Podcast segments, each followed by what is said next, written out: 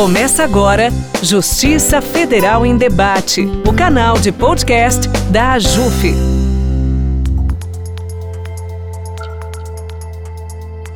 Olá, ouvinte! Eu sou Camila Pulim, juíza federal e vice-presidente da AJUF na Quinta Região. Também integro a comissão AJUF Mulheres, grupo da AJUF voltado ao debate das questões de gênero. Hoje a gente inicia uma série de entrevistas da comissão que trarão um pouco desse universo da busca por igualdade de gênero e representatividade. Neste episódio, falaremos sobre a importância da participação feminina no Poder Judiciário, o desequilíbrio numérico entre homens e mulheres e suas causas e consequências. Em 2018, a JUF Mulheres realizou uma pesquisa com magistradas federais que apontou existir uma baixa representatividade feminina no Poder Judiciário.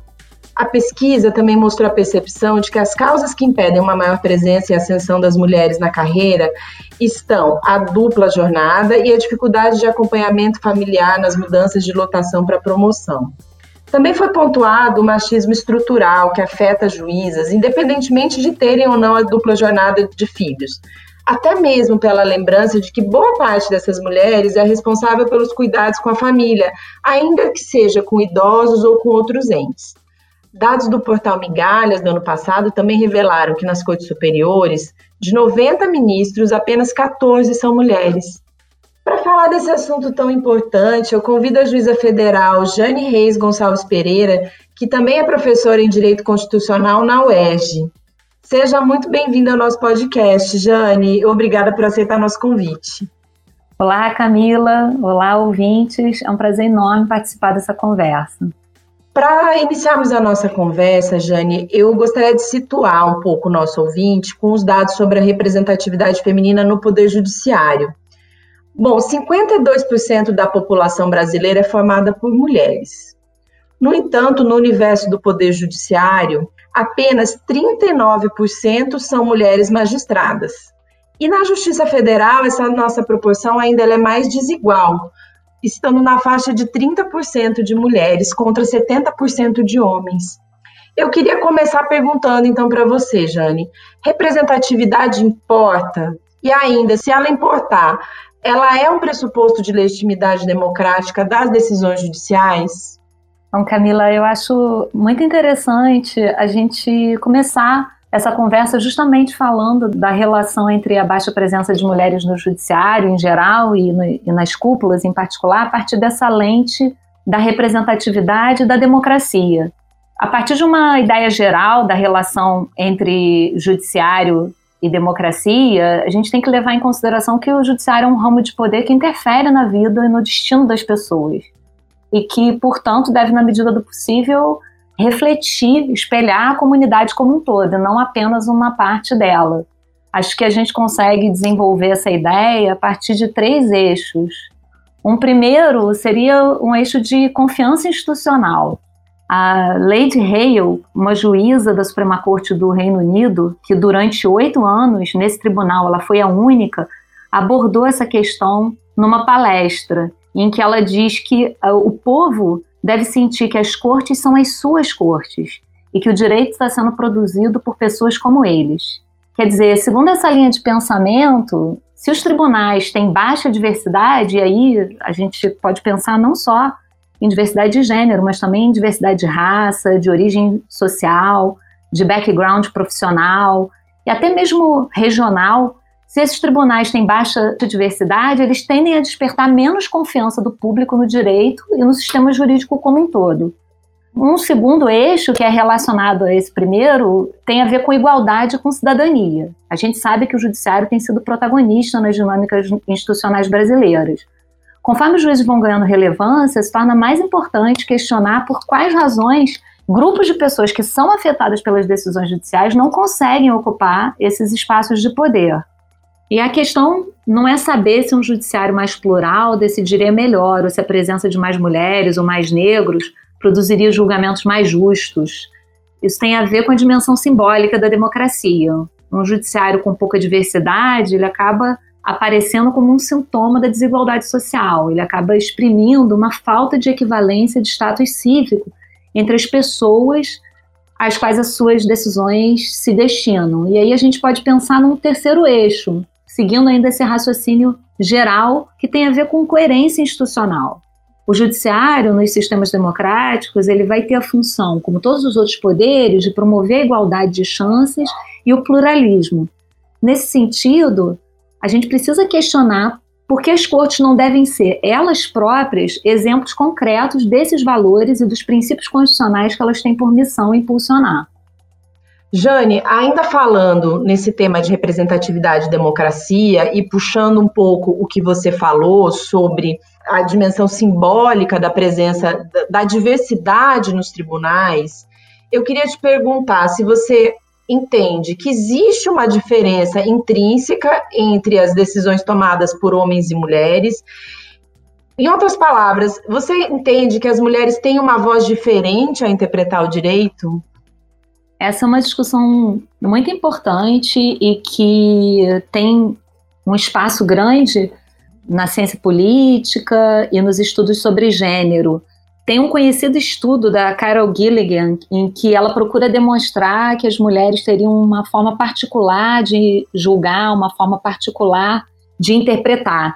Esse primeiro estudo dela gerou outros em que se procurava associar uma determinada maneira de encarar o direito feminino que seria distinta das formas masculinas de julgar.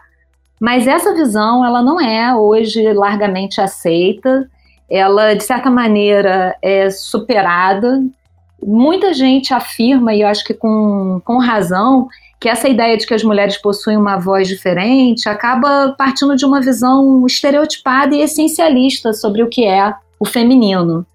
Não seria interessante pensar que há uma forma distinta de homens e mulheres decidirem?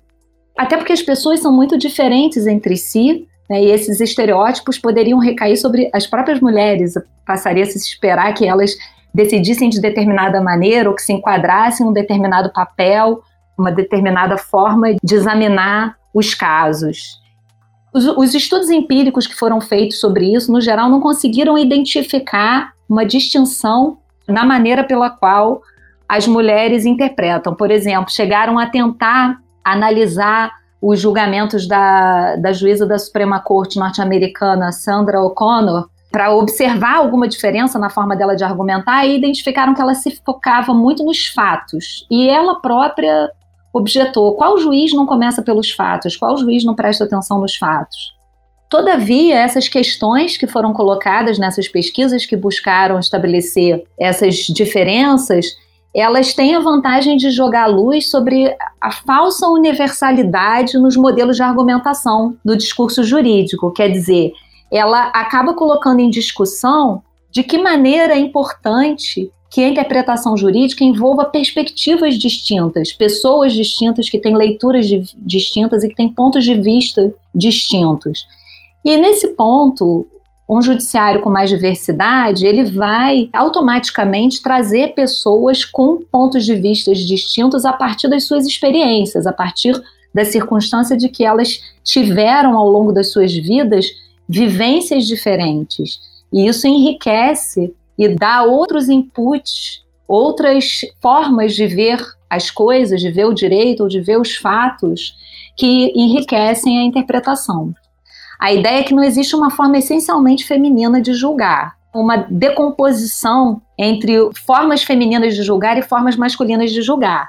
Mas um judiciário com mais diversidade, ele automaticamente vai trazer pessoas com biografias e pontos de vistas distintos. E, obviamente, as mulheres compartilham de algumas vivências e algumas perspectivas e algumas experiências que eventualmente os homens não terão. Então a diversidade ela vai criar esse ambiente mais rico e mais diversificado de perspectivas e pontos de vista que, que vai contribuir para uma leitura mais sofisticada do direito.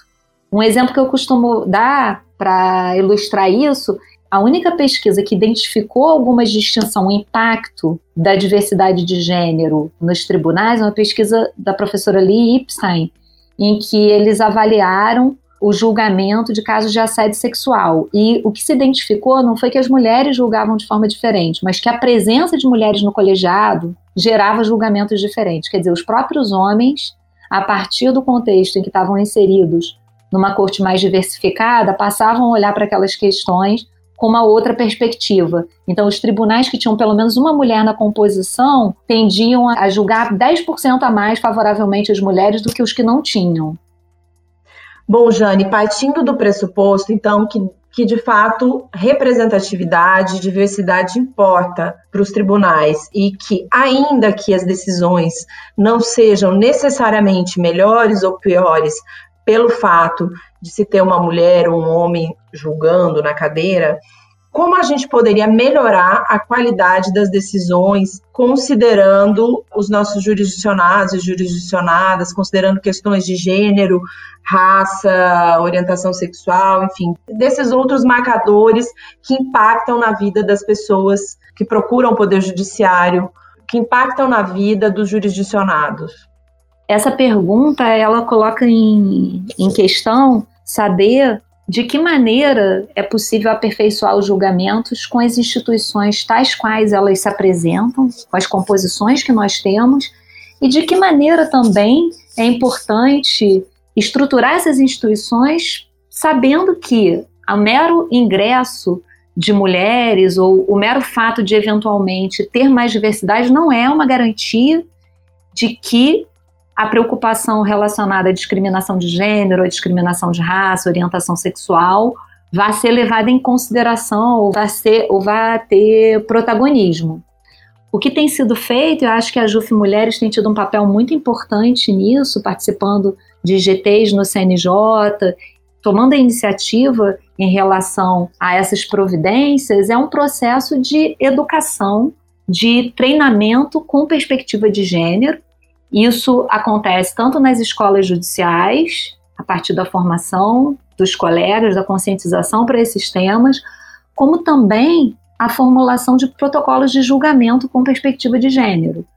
A gente tem uma, um, um exemplo da cartilha elaborada pela AJUF, da participação no, no GT do CNJ a respeito desse tema. Recentemente, a Suprema Corte do México adotou um protocolo de julgamento de gênero, a Corte Interamericana de Direitos Humanos também adota como método essa perspectiva de análise, que significa educar, treinar, é, fazer um, um, um letramento dos julgadores para desenvolver sensibilidade para essas questões de gênero, ensinando, por exemplo, a formular uma análise de contexto que tenha em consideração o impacto do gênero nos conflitos jurídicos, nas relações jurídicas, ajudando a identificar situações que passariam despercebidas, como os preconceitos em relação à conduta das mulheres e as desigualdades de poder, a valoração das provas pelos órgãos jurisdicionais, evitando julgamentos estereotipados, evitando julgamentos que perpetuem, que reforcem as desigualdades de gênero, preocupação com o vocabulário, com o uso da linguagem, com o tipo de, de expressão que vai ser utilizada nos julgamentos e por aí vai. Também uma, um treinamento para promover uma análise interseccional que possa justamente avaliar a concorrência desses fatores de, de vulnerabilidade, de desigualdade, como gênero, identidade, raça. E isso pode ser trazido também, essa discussão, essa percepção pode ser trazida também para outras dinâmicas dentro do próprio judiciário, como, por exemplo, as bancas de concursos, comitês de seleção. Existe uma iniciativa do CNJ de incrementar a participação de mulheres nas bancas de concurso, mas a, o fato de haver mais mulheres nas bancas de concurso não se apresenta como uma garantia de que essas bancas não vão continuar a operar com viés de gênero. Então, esse processo de treinamento, de identificação dos fatores que levam a eventuais discriminações é muito importante e é decisivo para aumentar a diversidade no judiciário e também para produzir decisões melhores. Jane, então, nessa luta por igualdade, por uma maior educação nossa, enquanto magistradas e magistrados, algumas iniciativas já foram tomadas. Eu já mencionei aqui os levantamentos da Comissão Ajuf Mulheres, que desde 2017 vem fazendo pesquisas, coletando dados, debates propostos entre as associações de magistrados, os nossos seminários, e, claro, as resoluções do Conselho Nacional de Justiça, que a partir da resolução 255, que instituiu a política de participação feminina no Poder Judiciário, a partir disso vieram várias outras iniciativas buscando superar essa barreira da baixa participação feminina no judiciário e melhorar a nossa educação enquanto magistradas e magistrados para uma maior compreensão dessas questões.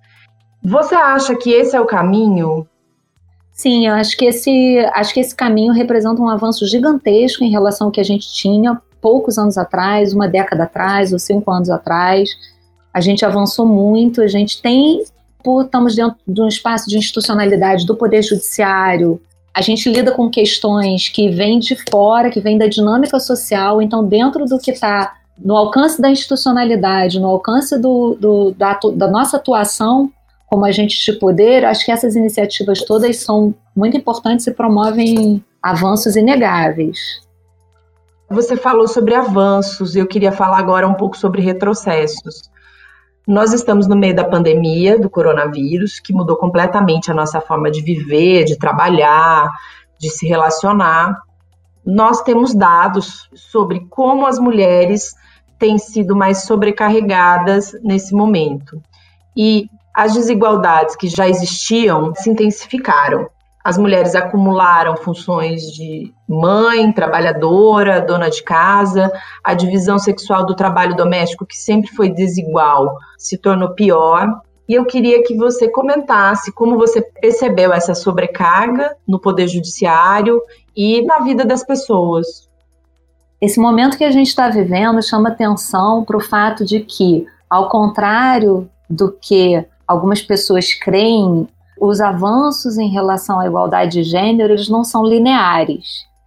Muitas vezes as discussões sobre baixa representatividade nos espaços de poder ou sobre desigualdade de gênero no âmbito do trabalho passam pela ideia de que seria uma questão de tempo e que com o avançar da história as mulheres estariam plenamente integradas e todas as desigualdades desapareceriam principalmente com o incremento da, da educação das mulheres. E, no entanto, o contexto da pandemia nos mostra que não só as conquistas eram escassas, como também são conquistas frágeis e passíveis de retrocessos importantes e, e, eventualmente com uma velocidade alarmante. Um ponto que é interessante notar é que isso tem a ver com a divisão público e privado, como você falou, a divisão sexual do trabalho, e a gente passou a viver um contexto em que esses espaços passaram a estar superpostos, de forma que o universo privado ele passa a invadir o campo do trabalho e a recíproca é verdadeira. Esse impacto ele é, intuitivo. A gente ainda está vivendo isso, a gente está observando isso empiricamente, mas é intuitivo que esse impacto é maior para as mulheres, que já há retrocessos importantes e que esses retrocessos vão se intensificar. O trabalho que a gente vai ter, a gente vinha falando do, do sucesso dessas iniciativas e dos avanços, mas o trabalho que a gente vai ter nos próximos anos em relação a esse desafio, ele vai enfrentar obstáculos diferentes para os quais a gente vai precisar pensar em soluções diferentes. No, em relação à nossa situação no Poder Judiciário, a gente vive até um contexto de privilégio, da possibilidade de trabalhar online, é, de ter os recursos materiais para trabalhar, e mesmo assim é difícil. As jornadas se tornam mais longas, passam a invadir a noite, os finais de semana. E eu, uma coisa que eu fico pensando é de que maneira isso não vai impactar o próprio ingresso no poder de mulheres no poder judiciário no futuro de que maneira isso não está interferindo nas decisões das pessoas sobre que concurso vão fazer, ou que carreira vão escolher, ou se vão concluir os seus cursos de direito, justamente em função dessas dificuldades que você mencionou. A despeito desses avanços importantes que a gente teve ao discutir esses temas, ao trazer esses temas para o centro do debate dentro do Poder Judiciário, nós vamos encarar desafios e obstáculos que são diferentes e que vão é, requerer outras soluções. Então, a gente está num contexto de retrocesso em que nós temos ferramentas que estavam começando a ser desenvolvidas para lidar com os desafios antigos e nós vamos ter que trabalhar para mapear esses desafios novos e pensar em outras ferramentas, em outras maneiras de minimizar essas desigualdades que a pandemia está desencadeando. Minha percepção é de que a gente vai enfrentar problemas que a gente ainda mal conhece, fora esses que nós já estamos tateando, relacionados à mistura entre a vida profissional e a vida familiar, as dificuldades de conciliar. Nós vamos lidar com prejuízos e impactos da pandemia que nós nem conseguimos ainda divisar. E vamos precisar pensar soluções e políticas de inclusão específicas para lidar com esses prejuízos. Essa questão da, da pandemia, ela passa por todas as nossas é, por todas as nossas questões, porque ela passa pela nossa carreira em si, sobre como nós, juízas e juízes, estamos trabalhando, sobre como nós estamos entregando a jurisdição, sobre as nossas dinâmicas de, de promoção, de movimentação na carreira. Ela impacta, como você falou, no ingresso na carreira. Quem serão as pessoas que serão recrutadas?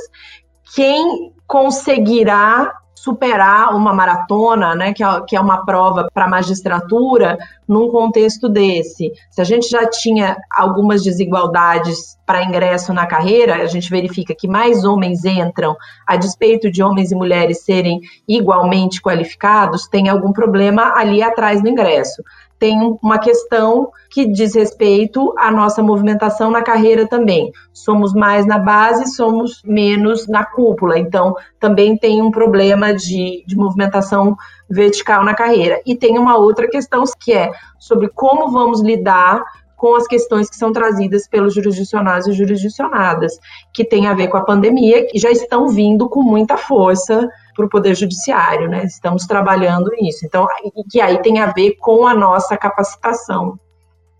Pois é, Camila, além da gente pensar em como a pandemia vai impactar o perfil do judiciário nas próximas décadas, das repercussões que a pandemia vai ter na desigualdade de gênero, na desigualdade de raça, na desigualdade de acesso aos cargos de juiz, a gente precisa também refletir sobre que tipo de demanda vai chegar a nós em função da pandemia e também se essas pessoas vão conseguir articular essas demandas e trazer essas demandas a nós, que é algo que me preocupa dentro desse novo modelo que a gente está trabalhando, é se ele não acentua a desigualdade no acesso à justiça.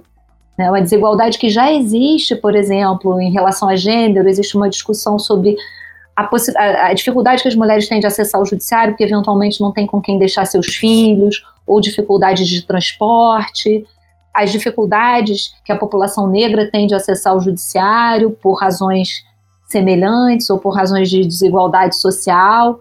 E com o modelo de justiça digital, essas dificuldades e esses obstáculos eles tendem a se mostrar mais severos acho que um desafio para a Justiça Federal vai ser pensar não só o impacto da pandemia na sua configuração, no seu perfil, mas também no tipo de prestação jurisdicional que a gente vai oferecer e de como a gente vai se adaptar para que o agravamento das desigualdades não acabe repercutindo também numa desigualdade do tipo de serviço que nós prestamos.